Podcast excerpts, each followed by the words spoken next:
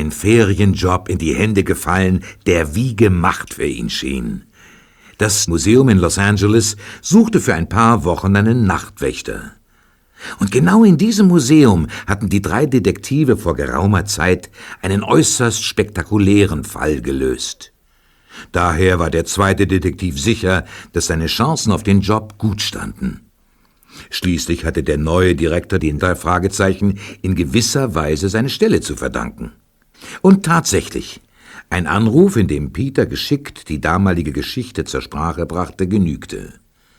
Dr. Chandler, der neue Museumsleiter, sagte ihm sofort zu. Und schon am zweiten Ferientag konnte Peter seinen Dienst antreten. Klar, dass Justus und Bob, seine beiden Detektivkollegen, ihn bei seiner Nachtwache besuchten.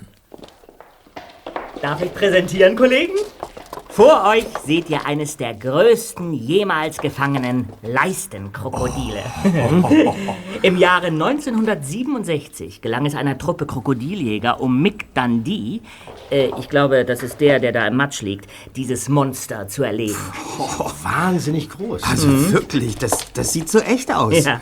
Und ähm, sag mal, dieser Chandler war wirklich damit einverstanden, dass du uns heute Abend hier im Stedman Museum eine Privatführung gibst? Ja, aber ich habe ihm versprechen müssen, dass ihr dafür morgen alle Fenster putzt. Was? Es war ein Witz, Leute. Kriegt euch wieder ein. Und ähm, wie lange geht deine Schicht? In gut äh, drei Stunden bin ich frei. Um zwei Uhr löst mich Fraser ab. Fraser? Hm, ganz genau. Den müsstet ihr mal kennenlernen. Schwarz wie die Nacht, drei Zentner schwer und immer gut drauf. Wenn der in der Überwachungszentrale singt, klappert in der Eingangshalle das Dinosaurier-Skelett. Hier gibt es eine eigene Überwachungszentrale? Ja, hier hat sich einiges geändert. Nicht nur die Ausstellung. Nach der Sache mit dem Diamanten hat man alle Sicherheitssysteme überprüft, neue Anlagen eingebaut, weitere Kameras installiert und sich noch den einen oder anderen Schnickschnack einfallen lassen. Äh, wenn wir nachher noch Zeit haben, zeige ich euch davon ein bisschen was. Na, gerne. Ja. Doch jetzt geht's erstmal nach oben. Kommt mal mit. Okay.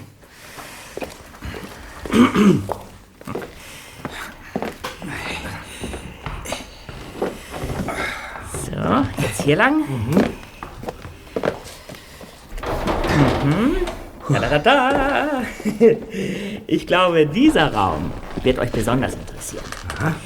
Die Ausstellungsstücke sind eine Leihgabe des Ethnologischen Museums in Anaheim. Äh, ich mach mal Licht. Ja, und äh, was ist hier so äh, Besonderes drin? Seht's euch mal an. Australien? Ja. Ja, ja. Australien würde ich sagen. Ne? Ja. Alles in diesem Raum hier hat mit äh, Australien zu tun. Ähm, das da zum Beispiel ist, glaube ich, ein Didgeridoo oder wie das Ding heißt. Ein Blaseinstrument der Ureinwohner Australiens. Es ist ein von Termiten ausgehöhlter Eukalyptusast, um genau zu sein. Natürlich. Aber du hast recht, Bob. Alles hier drin hängt mit Australien zusammen. Das Bild dort an der Wand ist ein sogenanntes Papunya-Bild, wie es die Aborigines anfertigen. Wir befinden uns hier im sogenannten Stewart-Raum. Jason Stewart war ein... Äußerst bekannter, wenngleich sehr geheimnisumwitterter Australienforscher. Ich erinnere mich einmal etwas über ihn gelesen zu haben. Er Mann, Justus. Kannst du nicht wenigstens einmal nur so tun, als wüsstest du nicht, was ich weiß? Entschuldige. Fahr bitte fort. Es ist ja deine Führung. Danke. Also, Stuart hat den ganzen Krempel hier vor etwa 30 Jahren dem Museum in Anaheim, seinem Geburtsort, vermacht. Allerdings, und da wird die Sache spannend, hat er eine Bedingung daran geknüpft. Der Raum sollte genau nach seinen Vorstellungen eingerichtet werden. Und das Teil dort, ja? Das musste auch aufgestellt werden. Eine Bronzebüste? Und wer ist das? Das ist Jason Stewart. Aha. Ja, ziemlich genau so muss er ausgesehen haben. Aber das wirklich Interessante, das ist hier unten. Diese Tafel hier. Aha. Lies die mal. Wird euch gefallen. Lies mal vor, Justus. Es weht vom Dache von Gondwana ein Wind zu der Aposteln Haupt, und der Tölpel lacht, bis ihm der Wind die Stimme raubt. Von dort sieht man den Moloch sitzen, Doch Wanderer, höre meine Bitte, komme ihm nicht zu nah und achte auf die Zahl der Schritte, die dir der Kommandant befiehlt. Die Eintracht seinen Fuß einst lenkte, dorthin, wo Haie gierig kreisen und Wasser Wüstenleben schenkte. Uluru nun und Katachuta, sie grüßen, doch sie teilen nur, was tief am Grunde böser Schreie, der Anfang tränenreicher Spur. ähm, muss man das jetzt verstehen? Ja, du wärst der Erste, der das schafft, Ritter. Bis heute weiß man nicht, was dieser Spruch bedeuten soll. Oder ob er überhaupt etwas zu bedeuten hat. Es ist nicht mal sicher, ob er von Stuart stammt. Er ist ein unlösbares Rätsel. Interessant. Tränenreicher Spur. Und, und, und, und du sagst, niemand kann damit etwas anfangen, Zweiter? Niemand. Das ist doch wirklich höchst merkwürdig und, und zugleich äußerst interessant. Gondwana. Gondwana. Wer oder was ist Gondwana? Hm. Lass gut sein, Erster. Ich fürchte, daran beißt selbst du dir die Zähne aus. Aber. Und vielleicht ist es ja auch nur irgendein Blödsinn, den Stuart hm. hinterlassen hat, um, um die Nachwelt zu ärgern. Ja. Also kommt mit. Ich zeige euch lieber, was es hier drin noch zu sehen gibt. Oh ja. So. Äh, was ist das denn hier? Ja, das hier, mhm. das Aha. ist ein sogenannter Botenstab, mhm. wie ihn die Aborigines früher zur Übermittlung von Nachrichten. Aha. Habt ihr das gehört? Was war denn das? Hörte sich an, als wäre etwas umgefallen. Keine Ahnung. Das kam aus dem anderen Ausstellungsraum da vorn. Was ist? Willst du nicht nachsehen? Ich? Wieso ich? Ja, bist du hier der Nachtwächter oder nicht? Ach so, ja, ja, ja, sicher. Gibt's hier irgendwo Licht? Äh, ja, klar.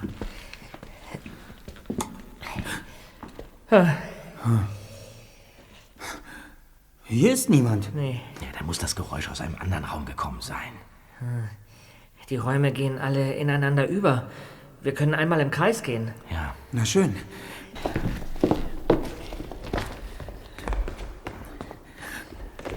Aha. Der Abfalleimer ist umgefallen. Ja, genau so klang es eben. Ehrlich gesagt beruhigt mich das nicht sehr.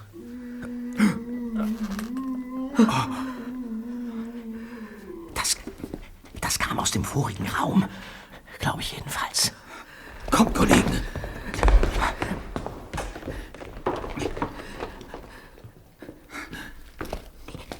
Niemand zu sehen. Das war im Stuart-Raum. Ganz sicher. Also zurück.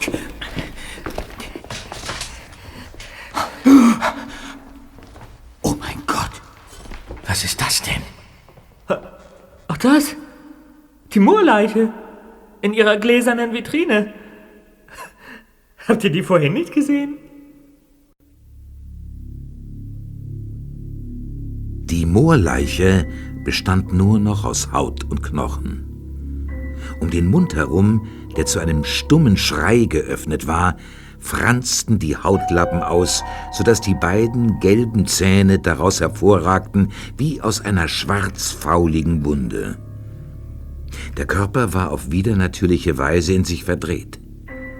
Um die Leiche herum hatte man dunkle Erde, Steine, Sand und andere Materialien verteilt, und sogar auf dem Boden vor der Vitrine lag hier und da ein wenig Erde.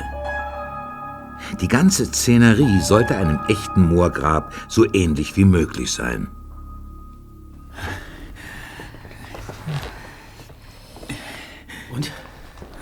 Ist aber auch nichts. Die Kameras. Da oben. Es gibt kaum eine Ecke, die sie nicht ins Bild kriegen. Und da alle Aufnahmen aufgezeichnet werden, können wir leicht feststellen, was da wohin passiert ist. Ja, und wo? Wir müssen in die Überwachungszentrale. Und wo befindet sie sich? Im Keller. Kommt mit.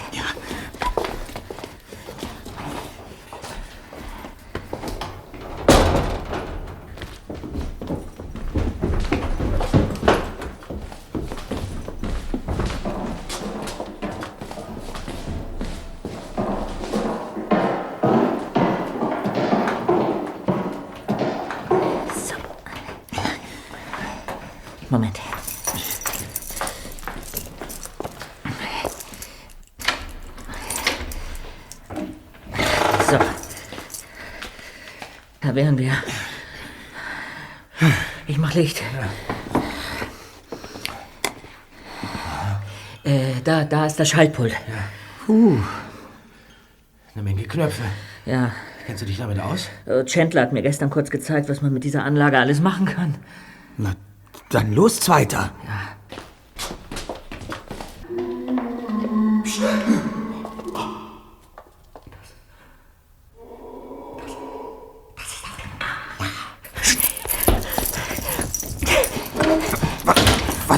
Da, Zweiter? Nicht zusperren! Ich bin doch nicht bescheuert. Da läuft einer mitten in der Nacht durchs Museum, stöhnt wie ein Zombie und ich soll nicht zuschließen?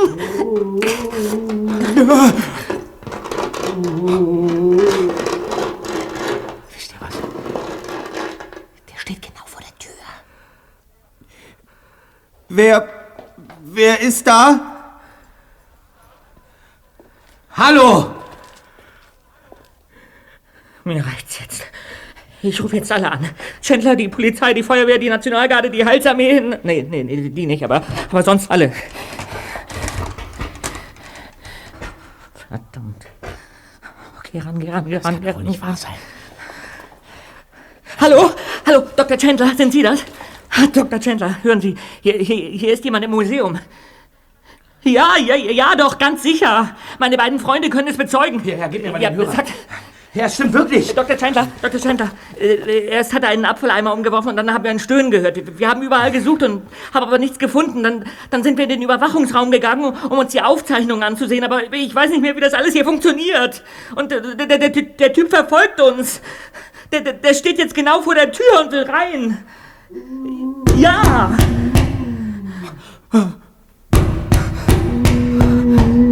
Haben Sie das gehört? So laut. Hören Sie. Bitte, bitte kommen Sie, Dr. Chandler. Und bringen Sie Verstärkung mit. Ja, danke. Vielen Dank. Danke. Er kommt sofort. Und er bringt ein paar Leute mit.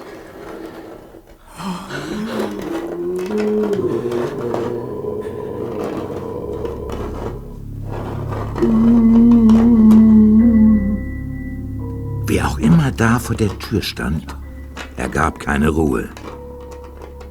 Die Jungen sprachen kein Wort miteinander. Bewegungslos verharrten sie im Raum und ließen die Tür dabei nicht aus den Augen.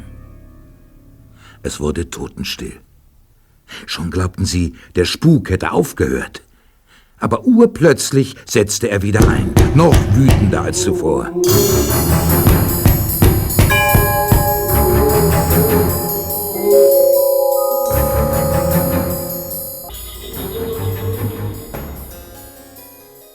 Endlich nach einer halben Ewigkeit drehte sich ein Schlüssel im Schloss.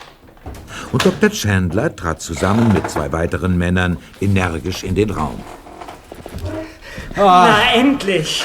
Wo ist er? Er stand bis eben noch vor der Tür. Dann kann er nicht weit sein. Den schnappen wir uns, Jungs. Das ist Austin, einer meiner Wächter. Und das ist Max, mein Sekretär. Guten Tag. Hallo. Hey, Max. Max und Austin, wir suchen jetzt das ganze Museum ab. Vom Keller bis zum Dachboden. Das wollen wir doch mal sehen. Los jetzt. Ja, den wollen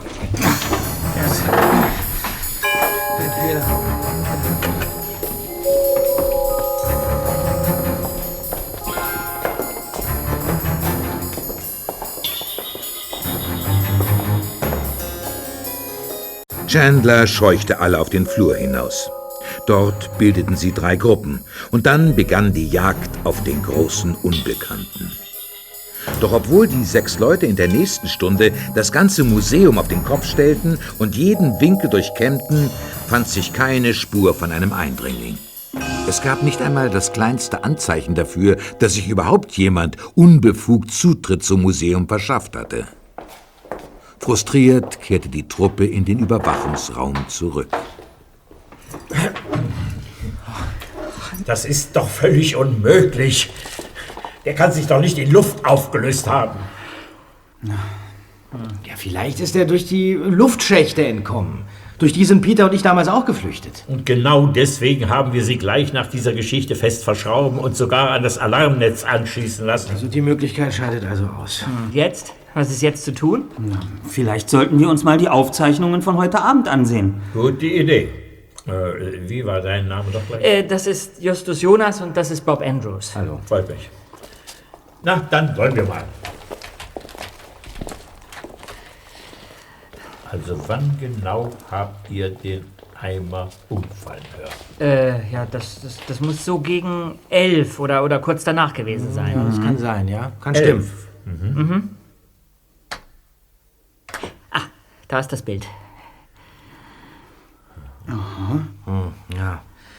Allerdings äh, schwenkt die Kamera im Sekundentakt von einer Seite zur anderen, so dass der Eimer nicht immer im Bild ist. Peter! Da! Da, da kniest du vor dem Abfalleimer. Ja. So, und jetzt kommen wir dazu. Ich spule noch ein paar Sekunden zurück. Wartet.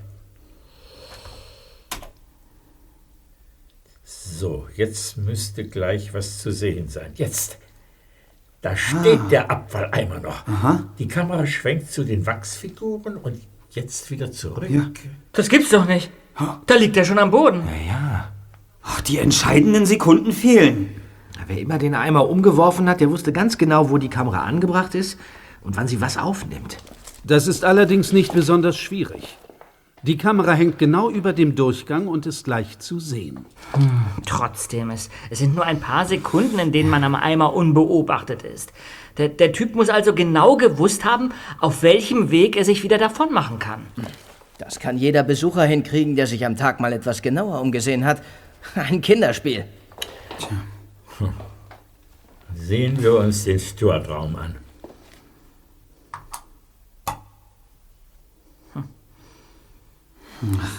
Ich befürchte, da werden sie auch nichts sehen. Was? Wieso? Ich schließe mich der Meinung Ihrer Angestellten an. Es ist wohl nicht allzu schwer, den Kameras auszuweichen. Und wenn es unser Unbekannter verstanden hat, bei der Aktion mit dem Eimer nicht aufgenommen zu werden, dann dürfte ihm das auch in der Folgezeit gelungen sein. Ich bin mir ziemlich sicher, Dr. Chandler. Auf diesen Bändern werden Sie nichts finden. Das werden wir ja sehen. Da haben wir das Bild. Ja, nichts Auffälliges zu sehen, rein gar nichts. Sagte ich das nicht? Obwohl, irgendetwas an den Aufnahmen ist seltsam. Ich komme nur noch nicht darauf, was. Ich glaube das nicht. Ich glaube das einfach nicht. Dr. Chandler, wir hätten da einen Vorschlag. Ein Vorschlag? Ja, wenn Sie wollen, können wir dieser Sache noch einmal genauer auf den Grund gehen. Wir haben ja, wie Sie wissen, durchaus Erfahrung, was mysteriöse oder unerklärliche Vorkommnisse betrifft und würden Ihnen unsere Hilfe anbieten. Wie? Ihr habt Erfahrung? Ja. Ach so, du, du meinst diesen Fall damals hier im Museum. Unter anderem. Ja. Ja. Ähm, hier, bitte, unsere Karte. Die drei Detektive, drei Fragezeichen. Wir übernehmen jeden Fall. Erster Detektiv Justus Jonas, zweiter Detektiv Peter Shaw, Recherche und Archiv Bob Andrews. Ach, ihr seid die drei Fragezeichen. Ja. Die aus Rocky Beach. Wir verlangen auch nichts, tun wir nie. Darum geht es nicht. Ja, aber wir sind wirklich ganz gut in solchen Dingen. Wir haben schon etliche komplizierte Fälle gelöst. Ja, das mag ja alles sein und ich danke euch herzlich für euer Angebot. Aber ich denke, wir sollten die Sache auf sich beruhen lassen. Und jetzt sollten wir nach Hause fahren. Es ist spät geworden. Deine Schicht ist längst vorbei, Peter. Fraser ist auch schon da. Also. Aber wir, wir könnten doch vielleicht. Lassen wir es darauf beruhen, ja? Das ist mein letztes Wort. Danke, Dr. Johnson.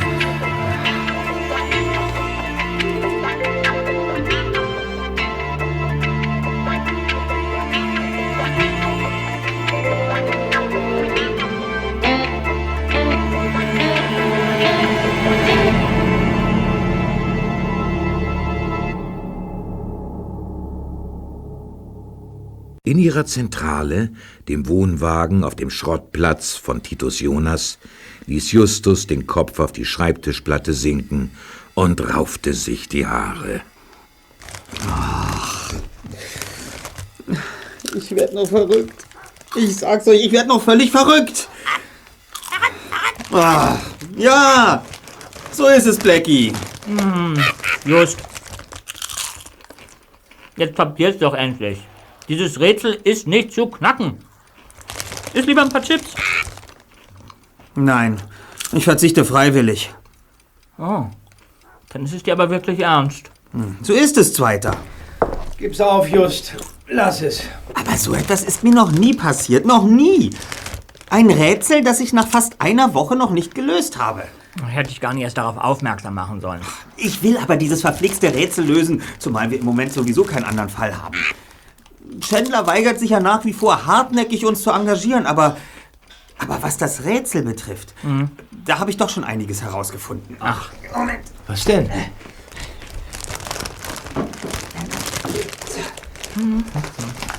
Hier, hat man hier was zusammengetragen. Also passt auf, Kollegen. Gondwana, von dem im ersten Vers die Rede ist, war ursprünglich ein Teil des Urkontinents Pangaea. Pangea? Dann spaltete sich Pangaea während des Mesozoikums, also vor ungefähr 250 Millionen Jahren, und Gondwana bildete wiederum die Urmasse von Südamerika, Afrika, Indien, Australien und der Antarktis. Ist denn das die Möglichkeit? Gut. So. Da es sich hier aber nun bei Jason Stewart um einen Ethnologen handelt, der Australien erforscht hat, können wir, denke ich, davon ausgehen, dass mit Gondwana in diesem Fall Australien gemeint ist. So wird es sein. Und weiter? Ja. Das Dach von Gondwana könnte man dann also als den höchsten Berg von Australien verstehen, oder? Aha. Sag mal, äh, äh, Peter, kann es sein, dass du die ganze Tüte alleine isst? Gib mir doch auch mal das Ding. Ja. Also, Mount Kosciuszko, 2228 Meter hoch und im Bundesstaat New South Wales gelegen. Gar nicht schlecht.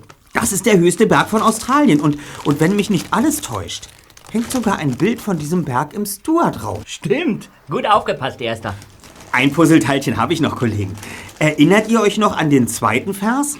Ein Wind weht zu der Aposteln Haupt. Vage. Nicht wirklich. Ist nicht die ganze Tüte leer, Bob? Lass mir auch noch was übrig. Ja, warte mal, ganz kurz nochmal. Einmal, das kannst du haben. Hört doch mal, es gibt eine Felsformation, die sich die zwölf Apostel nennt. Aha. Es handelt sich dabei um zwölf Felssäulen, die aus dem Wasser ragen. Und nun ratet mal, wo sich diese zwölf Apostel befinden. In, In Australien. Richtig, an der Südküste Australiens, nahe Port Campbell. Auch diesbezüglich glaube ich mich zu erinnern, diese zwölf Apostel auf einem Bild im Stuart-Raum gesehen zu haben. Hm, natürlich. Und danach? Wie geht's dann weiter? Und da kam doch als nächstes was mit einer. ne- mit, mit so einem Tollpatsch oder sowas. Da hakt es. Genau da hakt es. Ich, ich habe keinen blassen Schimmer, wer dieser Tölpel sein soll. Wie war das nochmal? Der Tölpel lacht, bis ihm der Wind die Stimme raubt. Aber Ich komme einfach nicht dahinter. Hm. Und, und das, was ich bis jetzt über Jason Stewart herausgefunden habe, hilft auch nicht weiter. Er scheint ein, ein recht ereignis armes Leben geführt zu haben. Außer einer Menge Veröffentlichungen habe ich nichts entdeckt und bis ich die alle durch bin. hm. Jetzt könnte ich doch vielleicht ein paar Chips vertragen. Oh. Bedauere, Justus, leider alle. Erster, du brauchst äh, jetzt dringend Abwechslung, glaube ich. Abwechslung? Ja, weißt du was, äh, wenn du schon keine Chips abbekommen hast, äh, was hältst du denn davon, wenn wir jetzt alle so ein richtig schönes großes Eis essen? Oh ja. Ja, das bringt dich vielleicht auf andere Gedanken, ne? Was sagst du dazu? Ja, Justus Jonas von den drei Detektiven? Was? Äh, Könnten Sie das nochmal wiederholen? Es ist wieder etwas passiert. Taylor, einer meiner Wärter, hat heute Morgen seltsame Spuren am Boden gefunden. Es sind Erdkrümel oder irgendetwas in der Art. Und sie müssen dort in der Nacht hingekommen sein. Denn gestern Abend war die Putzkolonne im Museum und, und, und dann sind da noch äh, merkwürdige Kratzer in, in, innen an der Eingangstür. Sieht fast aus wie, wie, wie eine Zeichnung. Sagen Sie, wann öffnet das Museum heute? Es sollte eigentlich schon seit einer Stunde geöffnet sein. Aber ich habe bis jetzt niemanden hereingelassen. Wäre es vielleicht möglich, dass ihr kurz mal vorbeikommt und euch das anschaut? Wir sind schon unterwegs. Ich glaube, Kollegen, jetzt habe ich meine Abwechslung.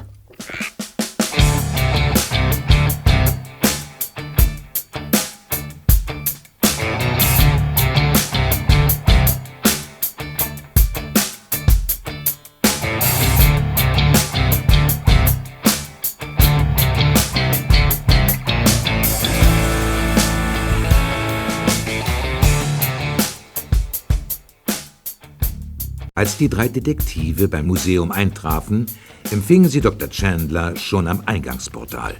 Sein Gesicht glühte. Hallo. Hallo, Mr. Chandler. Hallo, Dr. Chandler. Schön, dass ihr so schnell kommen konntet.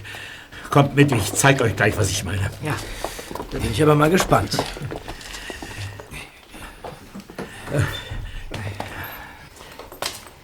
Hier. Seht euch die obere Hälfte des Türblatts an. Sieht aus, als. Ja, als hätte jemand etwas mit einem Messer eingeritzt. Und das war gestern Abend noch nicht da, sagen Sie? Nein, ganz sicher nicht. Es sieht aus wie ein Zeichen. Ja, könnte ein. ein O oder ein C sein. Was meint ihr, Kollegen? Oder eine Null. Und ein unvollständiges E. Vielleicht ist es aber auch eine Pizza und ein Würstchen oder eine Scheibe Salami und ein angebissenes Stück Kuchen. Was? Alles Mögliche kommt hier in Frage, solange wir keine genaueren Anhaltspunkte haben. Ja, du hast recht, Zweiter. Mit Mutmaßungen kommen wir hier nicht weiter. Äh, Ihnen sagt das auch nichts, Dr. Chandler, oder? Leider nein. Äh, Geh mal zur Seite, Zweiter. Irgendwas auf dem Boden. Sieht aus wie Holzspäne. Von der Tür? Das glaube ich nicht. Das Holz der Tür ist dunkel. Sehr dunkel sogar. Und Dieses weiße Zeug hier, das kann meiner Auffassung nach nicht von der Tür stammen. Wir nehmen eine Probe mit. Dr. Chandler, haben Sie hier irgendwo eine kleine Tüte oder so etwas ähnliches? Ja, sicher haben wir etwas Brauchbares in den Restauratorenräumen. Äh, wartet hier, ich sehe mal nach. Äh, äh, Dr. Chandler, äh, bringen Sie am besten gleich ein paar Tüten mehr mit, ja? Wir brauchen sie auch für die Erdkrümel, von denen Sie noch gesprochen haben. Kein Problem. Hey, wisst ihr was? Wir könnten die Proben doch zu Dr. Brolin bringen. Dr. Brolin? Ja. Dr. Brolin, dem Hundepsychologen? Ach ja, natürlich. Ja, der Typ hat uns damals bei der Geschichte mit dem Meteoriten weitergeholfen. Ja. Du hast recht, er ist ja Hobbygeologe. Gute Idee, Zweiter. Brolin könnte zumindest die Erdbröckchen, von denen Chandler gesprochen hat, sehr viel schneller analysieren als wir. Wenn es denn welche sind. Ob er uns allerdings auch etwas zu diesen Spänen hier sagen kann, müssen wir abwarten. Da bin ich schon. Ja, geht's damit? Ich denke schon.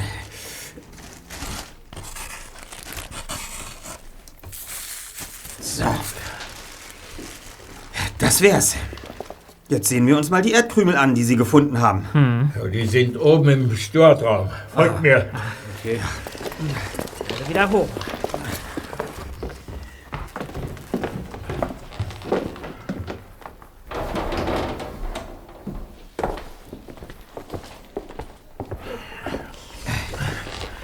So, Hier, seht ihr?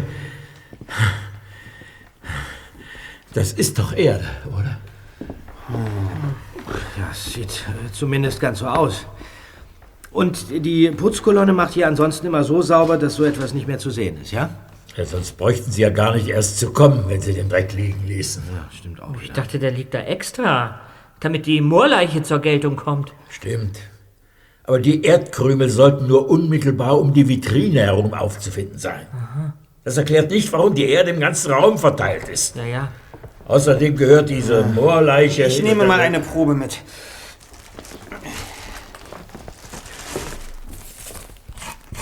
So.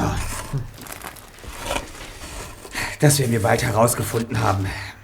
Ähm, wir lassen das alles nachher analysieren und können dann sicher schon bald sagen, worum es sich bei den Materialien handelt. Das wäre wirklich prima. Vielen Dank. Klar. Je mehr Informationen wir haben, desto eher wissen wir vielleicht, welche merkwürdige Dinge hier im Museum vor sich gehen.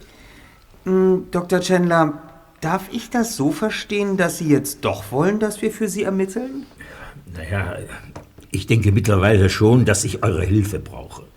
Ich kann nicht ewig geheim halten, dass im Museum Seltsames vor sich geht. Und wenn sich das herumspricht, habe ich sofort die Presse und das Fernsehen am Hals.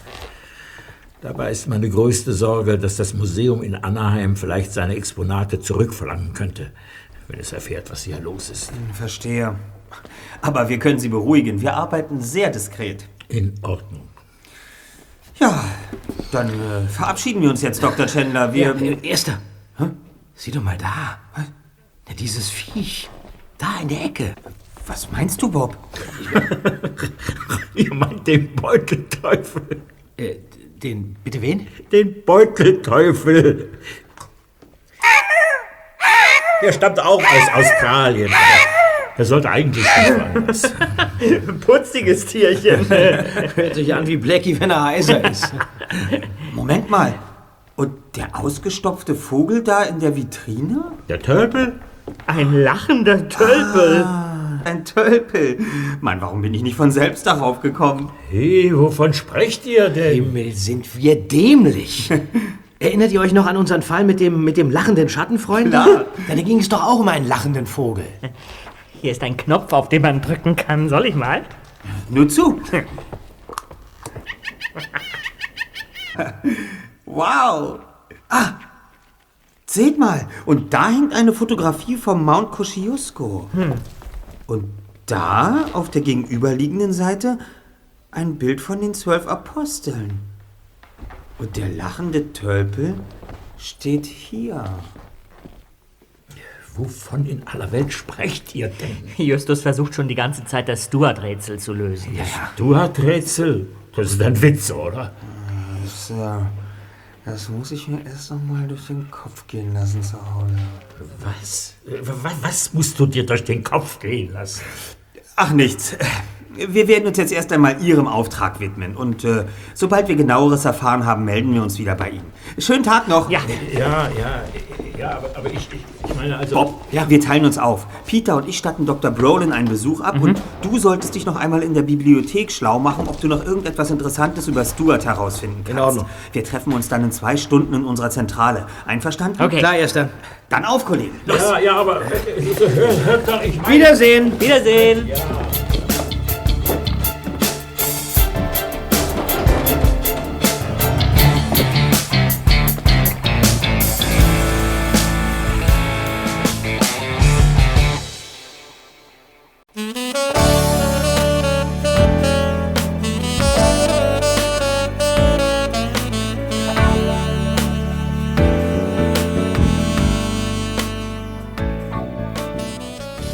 Als Justus und Peter zwei Stunden später in die Zentrale zurückkehrten, wartete Bob schon auf die beiden. Sein Gesicht verriet, dass sein Besuch in der Bibliothek von Erfolg gekrönt war. Hi. Hallo. Da seid ihr ja endlich. Ja. hoffentlich wart ihr bei eurem Besuch bei Dr. Brolin genauso erfolgreich wie ich mit meinen Recherchen. Ja, allerdings, aber na, lass du erst mal die Katze aus dem Sack, Bob. Ja, schön. Also hör zu. Ja. In der Ausgabe der LA Post vom 10. März dieses Jahres, da steht etwas über einen gewissen Kirk Monroe. Er wurde an diesem Tag beerdigt. Kirk Monroe. Ja. Und was interessiert uns das? Ja, in dem Artikel heißt es, er war der Anwalt und der beste Freund des berühmten, aber sonderbaren Ethnologen Jason Stewart. Ach, ja. Hier, ich habe uns mal ein paar Kopien mitgebracht. Eine für dich, Peter, eine für Justus. Ich find's interessant. Eine Traueranzeige der Familie von seiner Frau und seinem Sohn. Und da eine von seiner Kanzlei. Ja. Ach, und hier steht dann kurzer Artikel zu Ja, seinem... Ne? Naja, lies ruhig mal vor. Ja, ähm, Kirk Monroe machte seinerzeit Schlagzeilen, als er kurz nach dem Tod von Jason Stewart dessen Testament verkündete. Der Ethnologe hinterließ seine Frau und seine beiden Söhne mehr oder weniger mittellos, obwohl er als durchaus vermögend galt. Es wurde damals gemeinhin vermutet, dass es kurz vor Stewarts Tod zu einem unversöhnlichen Zerwürfnis zwischen ihm und seiner Familie gekommen wäre, aha, und dass Kirk Monroe Nutznießer dieses Streits geworden ist. Ach, mal an. Dieser Verdacht ließ sich allerdings später nie erhärten. Na toll. Ja, und was sagt uns das? Na, überleg doch mal. Wenn Stewart vermögend war, ja, und seine Familie aber nichts abgekriegt hat, wo ist denn dann das Vermögen geblieben? Vielleicht hat das jemand anderem vermacht. Oder noch schnell in Las Vegas verzockt. Nein, dann hätte man das hier in der Zeitung sicher am Rande erwähnt. Ich, Ich habe da einen ganz anderen Verdacht. Das sehe ich ganz genauso. Nicht wahr? Wäre doch denkbar. Hallo, darf ich auch mal wissen, worüber ihr redet? Das Rätsel, Zweiter. Das Stuart-Rätsel. Ja. Keiner weiß, was es mit diesem Rätsel auf sich hat. Aber wäre es nicht möglich, dass dieser verschrobene alte Wissenschaftler darin einen Hinweis auf sein verschollenes Vermögen hinterlassen hat? Also ich weiß nicht. Erstens wissen wir gar nicht, ob Stuart tatsächlich so vermögend war. Zweitens, äh, ob das Vermögen wirklich verschollen ist. Und drittens habe ich eher den Eindruck, dass du was in das Rätsel hineingeheimnissen willst, Just. Vielleicht, vielleicht hat Stuart auf seine alten Tage einfach nur Spaß am Dichten gefunden. Naja, jedenfalls genau das gilt es herauszufinden. Genau. Und äh, was hat euer Besuch bei Dr. Brolin ergeben? Ja, Na, erzähl doch mal. Also weißt du, Es ist schon höchst sonderbar, was Dr. Brolin da entdeckt hat. Ja, nämlich. Er meinte, solche Erdproben bestimmten Gegenden zuzuordnen sei normalerweise schwer bis unmöglich, aber seltsamerweise seien unsere Krümel in ihrer Zusammensetzung einer seiner Proben sehr ähnlich. Na, das ist doch was. Ja, und woher stammt die Probe? Aus dem Süden Englands. Aber Dr. Brolin betonte mehrmals, dass die Übereinstimmung auch Zufall sein könnte. Das wirklich Seltsame ist aber, Ja. dass in der ersten Probe, die wir genommen haben, ihr wisst schon, die von der Tür, Spuren von Knochen und Nägeln waren. Knochen und Nägel? Brolin ist sich ganz sicher, aber das ist noch nicht alles, Bob. Ach. Brolin ist ebenfalls sicher, dass diese Knochen- und Nagelreste sehr alt sind. Jetzt willst du mich aber ein bisschen veräppeln. Was heißt denn sehr alt? Etliche hundert Jahre, vielleicht noch älter. aber das Schlimmste daran ist, dass die Erde wohl aus Südengland stammt, Was ist daran schlimm? weil die Moorleiche dort gefunden wurde. Aber das, das hieße ja, dass. Kollegen, ich weiß nicht, wie ihr das seht. Aber für mich lässt das alles nur eine Schlussfolgerung zu. Doch die ist so ungeheuerlich, dass ich mich einfach weigere, daran zu glauben. Du meinst, dass da nachts die Moorleiche im Museum herumspaziert und dann an den Türen kratzt? Natürlich. Zumindest will jemand, dass genau dieser Eindruck erweckt wird. Ich habe zwar keine Ahnung, warum man das glauben soll, aber im Hinblick auf die Vorgänge und die Spuren liegt diese Annahme auf der Hand.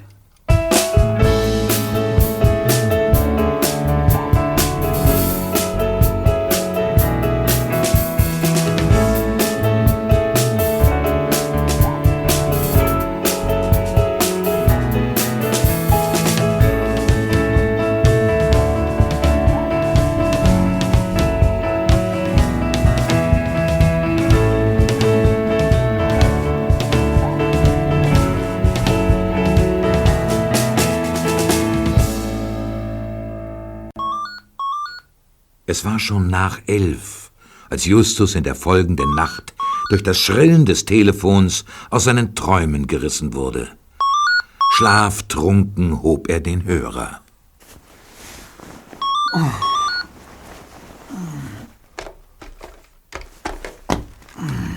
Ja, Justus Jonas. Justus, kannst du nicht schneller rangehen? Peter? Nein, der Weihnachtsmann. Justus ist weg.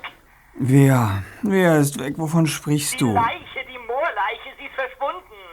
Was? Ja, ich hab's doch geahnt. Aber ihr immer mit eurer Vernunft. Sie ist abgehauen. Die läuft da draußen rum. Äh, Moment, Moment, Moment, jetzt mal ganz langsam. Peter, wo bist du? Im Museum natürlich. Aha. Ich absolviere gerade meine Nachtwache. Jetzt bin ich im Überwachungsraum. Sind alle Türen des Museums verschlossen?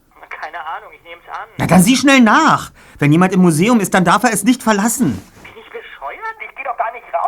Peter, wer auch immer... Brauchst gar nicht weiterzureden, Just. Keine Chance. Ich bleib hier.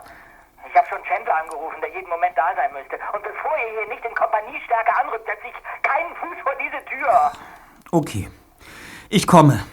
Ich rufe vorher noch Bob an und dann machen wir uns auf den Weg. Bis gleich. Das hoffe ich.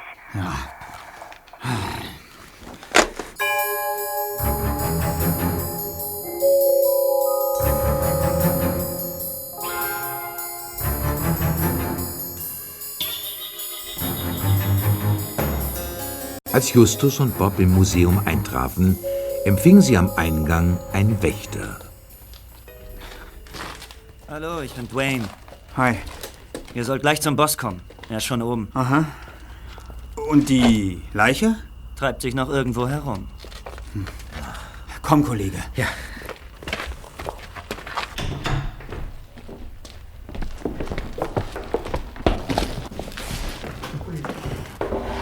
Hey, da ist Peter. Ja.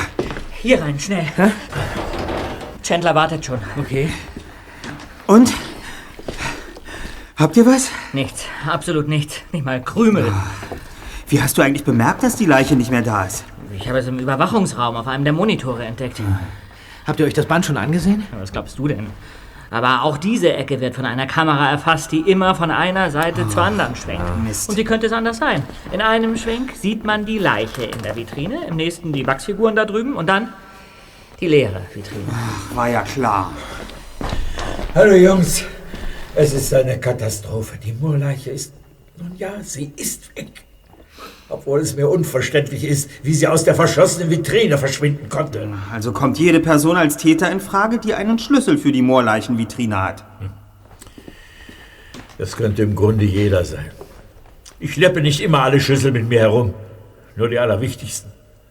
Aber die anderen, auch der von der Vitrine, liegen in einer Schublade im Überwachungsraum. Und an die kommt prinzipiell jeder ran, der hier Dienst hat. Na toll. So schwer es mir auch fällt. Ich glaube, es ist endgültig der Zeitpunkt gekommen, Professor Rosenberg anzurufen. Professor Rosenberg? Wer ist das? Er hat die Moorleiche vor etwa acht Jahren gefunden. Ja, das Foto dort an der Wand, das ist er. Aha.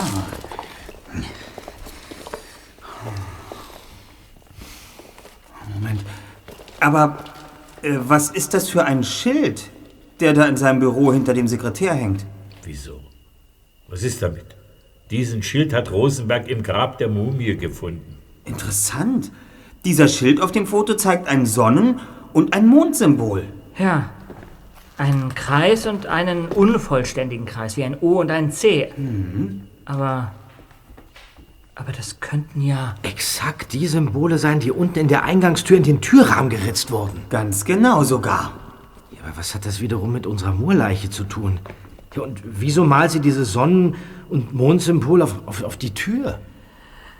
Also, wenn ihr mich fragt, dann liegt die Erklärung auf der Hand. Ja? Die Moorleiche will den Schild zurück. Darum geht es. Rosenberg hat den Schild der Moorleiche für sich behalten und sie will ihn sich jetzt zurückholen. Wahrscheinlich kommt der Geist der Moorleiche nicht eher zur Ruhe, bis man ihm seinen Schild wiedergibt. Der Geist der Moorleiche? Ja, oder ihr fleischgewordener Fluch, was weiß ich. Man kennt das doch auch von den ägyptischen Pharaonen. Die haben sich doch auch immer an allen gerecht, die ihre Totenruhe störten.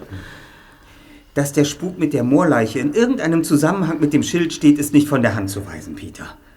Genaueres lässt sich jedoch erst sagen, wenn wir wissen, ob der Schild wertvoll ist. Denn dann bekäme die ganze Sache eine völlig neue Richtung. Moment, Moment. Rosenberg hat die Grabbeigabe mit dem Einverständnis des Staates behalten dürfen. Eure Theorien sind doch völlig verrückt. Ich rufe jetzt auf der Stelle bei dem Professor an, auch wenn ich ihn damit um seinen Schlaf bringe. Ich will das jetzt wissen. Kommt mit dem. Ja.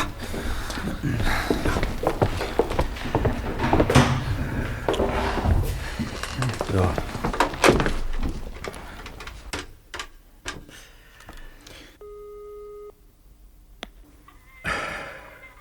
Verrückt. Das ist doch total verrückt. Ich schalte den Lautsprecher ein. Dann könnt ihr mithören.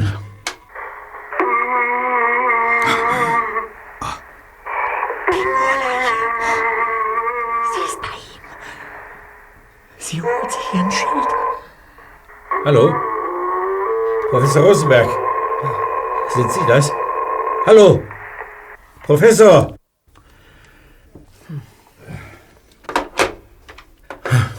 Wer auch immer das ist, wir müssen sofort zu Rosenberg fahren. Sollten wir nicht lieber die Polizei verständigen? Ja, sicher.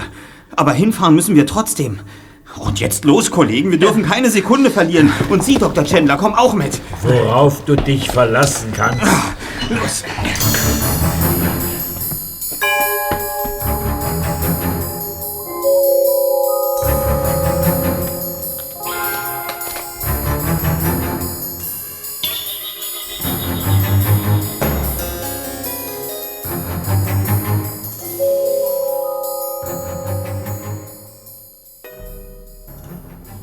Nicht anders zu erwarten, reagierte auf ihr Klingeln an der Tür von Professor Rosenbergs Bungalow niemand.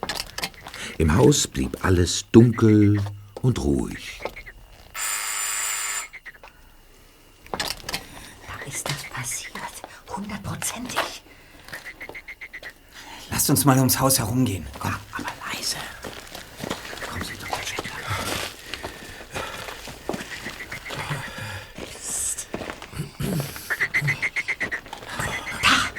Die Tür. Sie wurde eingeschlagen. Kann nichts wie rein. Mist. Wir hätten unsere Taschenlampen mitnehmen sollen. Mach mal einer Licht. Erst mal eins finden. Da irgendeins. Ah, ja, hier. So. Da, am Schreibtisch. Professor Rosenberg. Ist er. äh, Ich meine, ist er. Moment.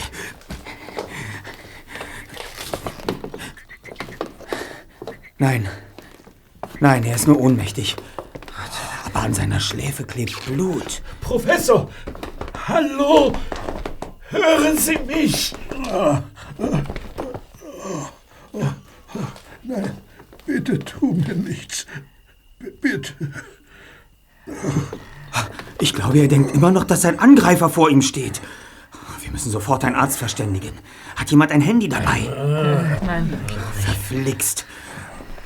Irgendwo muss hier doch ein Telefon sein. Ja, ich äh, schau mal in den anderen Räumen nach. Ja. Äh, äh, kümmert euch in der Zwischenzeit um den Professor. Ja, Wir, wir, wir müssen seine Beine hochlegen. Kommen Sie, Professor, ganz, ganz vorsichtig, kommen Sie. So, ja. Dieser Raum ist wie ein Museum eingerichtet. was? Faszinierend, diese Flaschenschiffe. Das sind alles Schiffe einer Erstentdeckung. Hier die Santa Maria von Kolumbus. Da, da, die Sao Gabriel von Vasco da Gama. Und das da ist die Eintracht von Dirk Hartog. Äh, Dr. Chandler, meinen Sie nicht, dass der Zeitpunkt für diese Begeisterung ein wenig unpassend ist? Peter! Sieh doch mal, da an der Wand. Ein großer runder Fleck, der etwas heller als die Tapete. Der Schild. Genau da hing er. Er ist weg. Oh mein Gott. Sie hat sich ihren Schild zurückgeholt. Die Moorleiche hat sich tatsächlich. Bob! Los, Peter, komm! Bob, was ist passiert? Die, die, die Moorleiche. Die Moorleiche, sie, sie stürmte plötzlich aus, aus dieser Tür hier und hat mich zu Boden gestoßen. Aber, aber kann denn das? Die Augen, die Augen, Justus. Die Augen wie, wie glühende Kohlen. Und der, und der Körper, der war so, der war... Bob! Der war, Wo ist sie hin? die, die, die, zur, zur Terrassentür. Da. Au.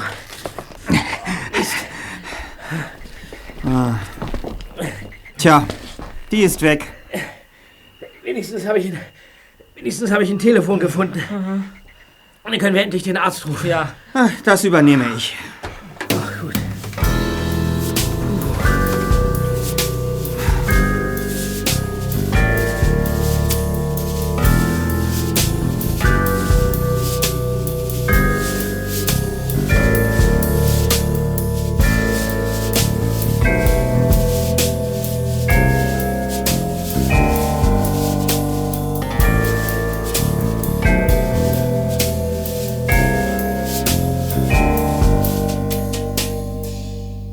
Am nächsten Morgen suchten die drei Detektive Dr. Chandler in seinem Museum auf.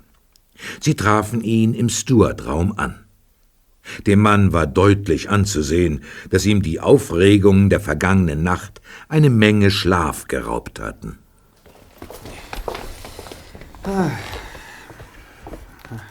Hallo. Hallo, Dr. Chandler. Hallo. Guten Morgen, Jungs. Ähm, gibt es schon Neuigkeiten von Professor Rosenberg? Er ist noch immer nicht vernehmungsfähig.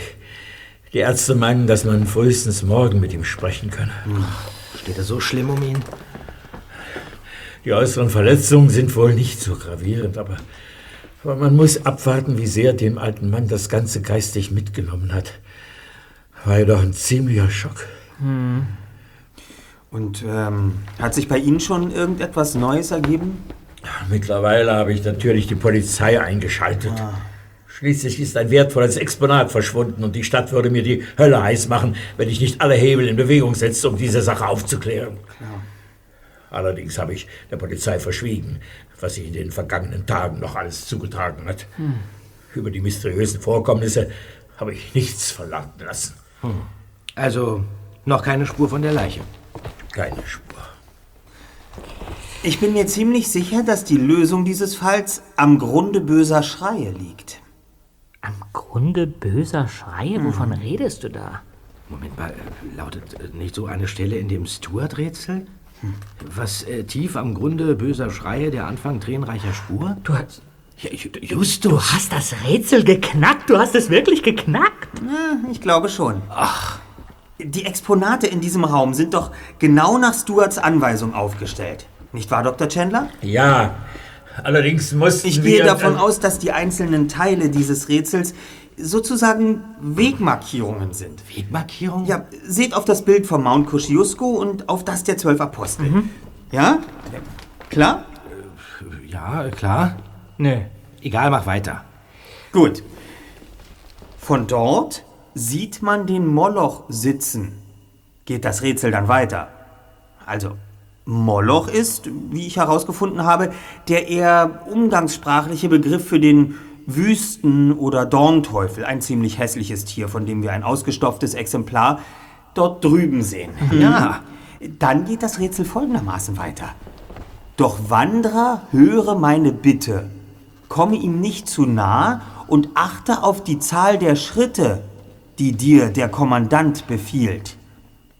Also, dass man sich dem Moloch nicht ganz nähern darf, geht ganz klar aus dieser Stelle hervor. Aber wie weit darf oder muss man nun auf ihn zugehen, ist die Frage. Du hast es doch gerade gesagt, die Zahl der Schritte, die dir der Kommandant befiehlt. Genau, aber, aber welcher Kommandant? Ja. Ihr erinnert euch, dass sich äh, Dr. Chandler ähm, vergangene Nacht in Professor Rosenbergs Büro die Flaschenschiffe angesehen hat, oder? Ja. Eines der Schiffe war die Eendracht. So hieß das erste Schiff, von dem aus Europäer 1616 erstmals australischen Boden betraten. Und der Kommandant der Eendracht hieß Dirk Hartog. Ja, zwar gilt Willem Jansson als Entdecker Australiens, aber als er 1606 mit seiner Duifken an der Küste von Queensland landete, ging niemand von Bord. Hartog und seine Männer taten das, und zwar an der Shark Bay in Western Australia. Hey, Shark Bay. Da, da, da war doch auch was mit Haien in dem Rätsel. Ja, da war was. Die Eintracht seinen Fuß einst lenkte dorthin, wo Haie gierig kreisen und Wasser Wüsten Leben schenkte. Genau. An der Shark Bay wird aus Wasser gewissermaßen Wüste. Ja, mhm. aber, aber was hat denn das nun mit, mit diesen Schritten zu tun? Weiter heißt es im Rätsel, Uluru Nun und Katachuta. Sie grüßen, doch sie teilen nur, was tief am Grunde böser Schreie, der Anfang tränenreicher Spur. Ja, und, und nun seht euch dieses Modell des roten Felsens dort an. Ayers Rock. Das vielleicht berühmteste Wahrzeichen Australiens und der größte Monolith der Welt. Und die Einheimischen nennen ihn Uluru. Hm, und wer ist dieser Katatuta? Katahuta. Auch das ist ein Begriff aus der Aborigine-Sprache. Er bedeutet Ort vieler Köpfe und meint eine Ansammlung von circa 30 roten Felsen, die nicht weit vom Ayers Rock entfernt stehen. Die da vielleicht? Die auf dem Foto? Genau. Diese beiden Naturdenkmäler grüßen uns laut Rätsel. Aber sie teilen nur, worauf es wirklich ankommt. Und worauf kommt es wirklich an? Das, wonach wir suchen, ist wohl genau dazwischen. Zwischen Uluru und Katahuta. Also so verstehe ich zumindest dieses Teilen. Dazwischen? Wenn wir uns nun die Linien denken, die die jeweiligen Exponate miteinander verbinden und ihren Kreuzungspunkt suchen, dann kommen wir ziemlich genau Was machst du denn? hier heraus. Ne? Ja. Gut. Und jetzt? Tja, also ich denke mir das so. Wenn der Kommandant Also, Dirk Hartog, die Zahl der Schritte befiehlt, die man sich dem Moloch nähern muss, dann könnte er das zum Beispiel über die Anzahl der Buchstaben tun, die sein Name enthält. Dirk Hartog. Wie schreibt man denn das? D-I-R-C-K H-A-T-O-C-K? Nee, D-I-R-K. D-I-R-K. Ja. D-I-R-K H-A-R-T-O. O-G. Zehn. Ja. Zehn. Das Zehn. wären zehn Ja. Schritte. Ja, ja. Also, lasst uns zehn Schritte auf den Moloch zugehen.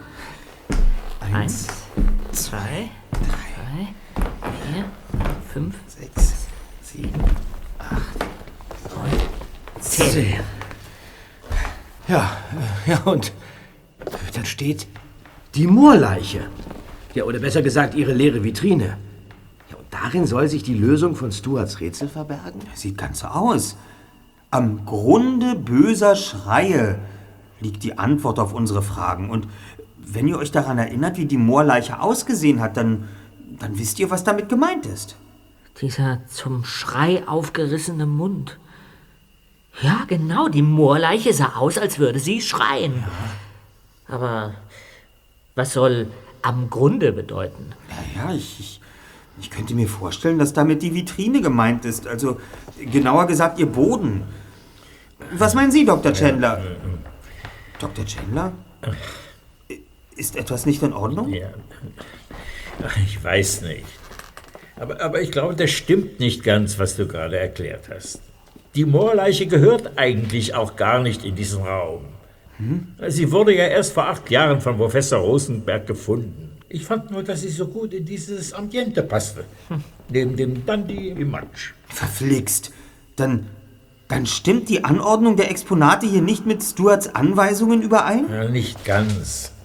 An der Stelle, wo sich im Moment die leere Vitrine der Moorleiche befindet, müsste eigentlich dieser Beutelteufel dastehen. Der hier, oder? Peter, das nervt. Der Beutelteufel also, nicht die Leiche. Das, das ist. Ja. Das ist es. Moment mal. Wie, was ist was jetzt? Ich will dem Tier doch mal ins Maul greifen. Was machst du denn da? Justus. Tiefer. Und.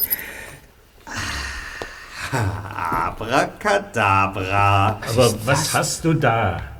Einen Schließfachschlüssel. First National Bank LA steht darauf. Das sieht mir ganz nach einem Bankschließfach aus. Am Grunde böser Schreie.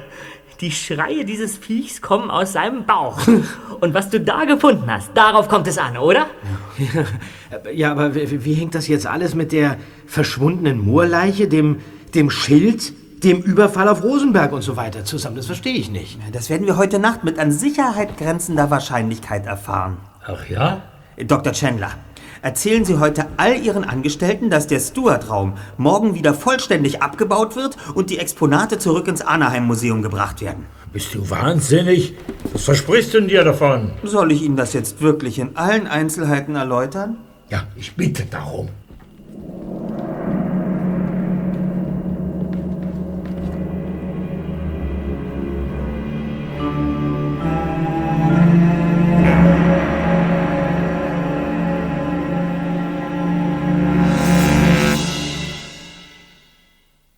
Dieser Nacht standen die drei Detektive und Dr. Chandler im Stuart-Raum auf Posten. Es war stockdunkel. Plötzlich blitzte der kurze Schein einer Taschenlampe auf. Und dann näherten sich Schritte.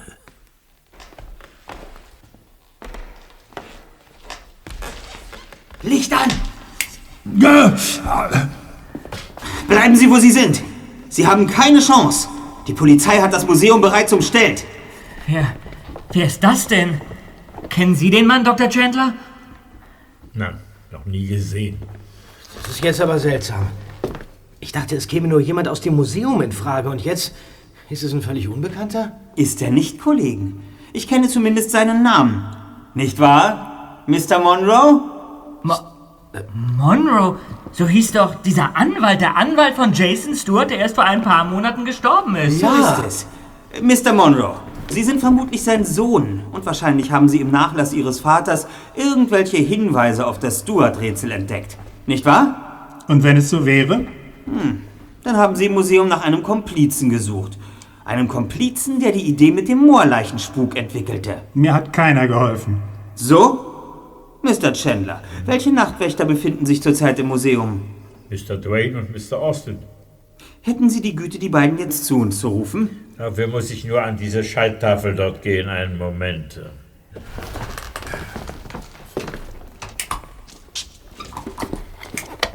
Das wär's. Die beiden müssten gleich hier sein. Mr. Monroe, es bringt Ihnen doch jetzt nichts mehr, den anderen in Schutz zu nehmen. Ganz im Gegenteil. Für Sie ist es nur von Vorteil, wenn Sie alles auspacken. Ich sage nichts mehr. Okay. Dr. Chandler, wir sahen die Lichter auf dem Schaltpult und... Was ist denn hier los? Mr. Dwayne und Mr. Austin, würden Sie Dr. Chandler einmal Ihr Schlüsselbund zeigen? Bitte? Ich verstehe nicht ganz. Das Schlüsselbund, bitte. Mhm. Bitte. Und nun, Justus? Dr. Chandler, befindet sich an einem dieser Bunde vielleicht der Schlüssel für die Moorleichenvitrine? Moment, das muss ich überprüfen. Das. Nee. Da, das ist der. Austin, ich verstehe das nicht. Was machst du mit dem Schlüssel? Woher hast du den denn? Er hat ihn sich nachmachen lassen, was für ihn ja auch ganz einfach war. Tja, und dann haben Austin und Monroe den Mumienspuk inszeniert und Nacht für Nacht nach dem Schatz gesucht, dessen Fundort im Stuart-Rätsel verschlüsselt war. Nach diesem Schließfachschlüssel. Allerdings hielten sie die Moorleiche für das Versteck und nicht dieses putzige Tierchen hier. Aufhören! Dass sie es aber auch noch so weit treiben mussten, dem armen Professor Rosenberg in der Verkleidung der Mumie zu erscheinen und ihn niederzuschlagen. Also, das will mir einfach nicht in den Kopf. Dachten Sie denn wirklich, dass auch nur eine Menschenseele an diesen Spuk glauben würde? Ihr könnt mir nicht das Geringste beweisen. Das glauben auch nur Sie, Monroe. Denn uns liegt schwarz auf weiß vor, wie und wo Sie sich, zumindest in der einen Nacht, in der Sie hier im Museum den Eimer umgeworfen haben, versteckt haben. Die Kamera hat Sie ganz deutlich erfasst. Ach ja? Wirklich? Wo denn just? Monroe stellte sich klammheimlich einfach zu den Wachsfiguren dort drüben. Wenn ihr euch die Aufnahmen noch einmal anseht, werdet ihr ihn ganz deutlich identifizieren können. Genauso wie die Polizei. Verdammt! Tja, und letztendlich ging es nur um das hier. Was ist das, Justus? Der Inhalt aus dem Schließfach.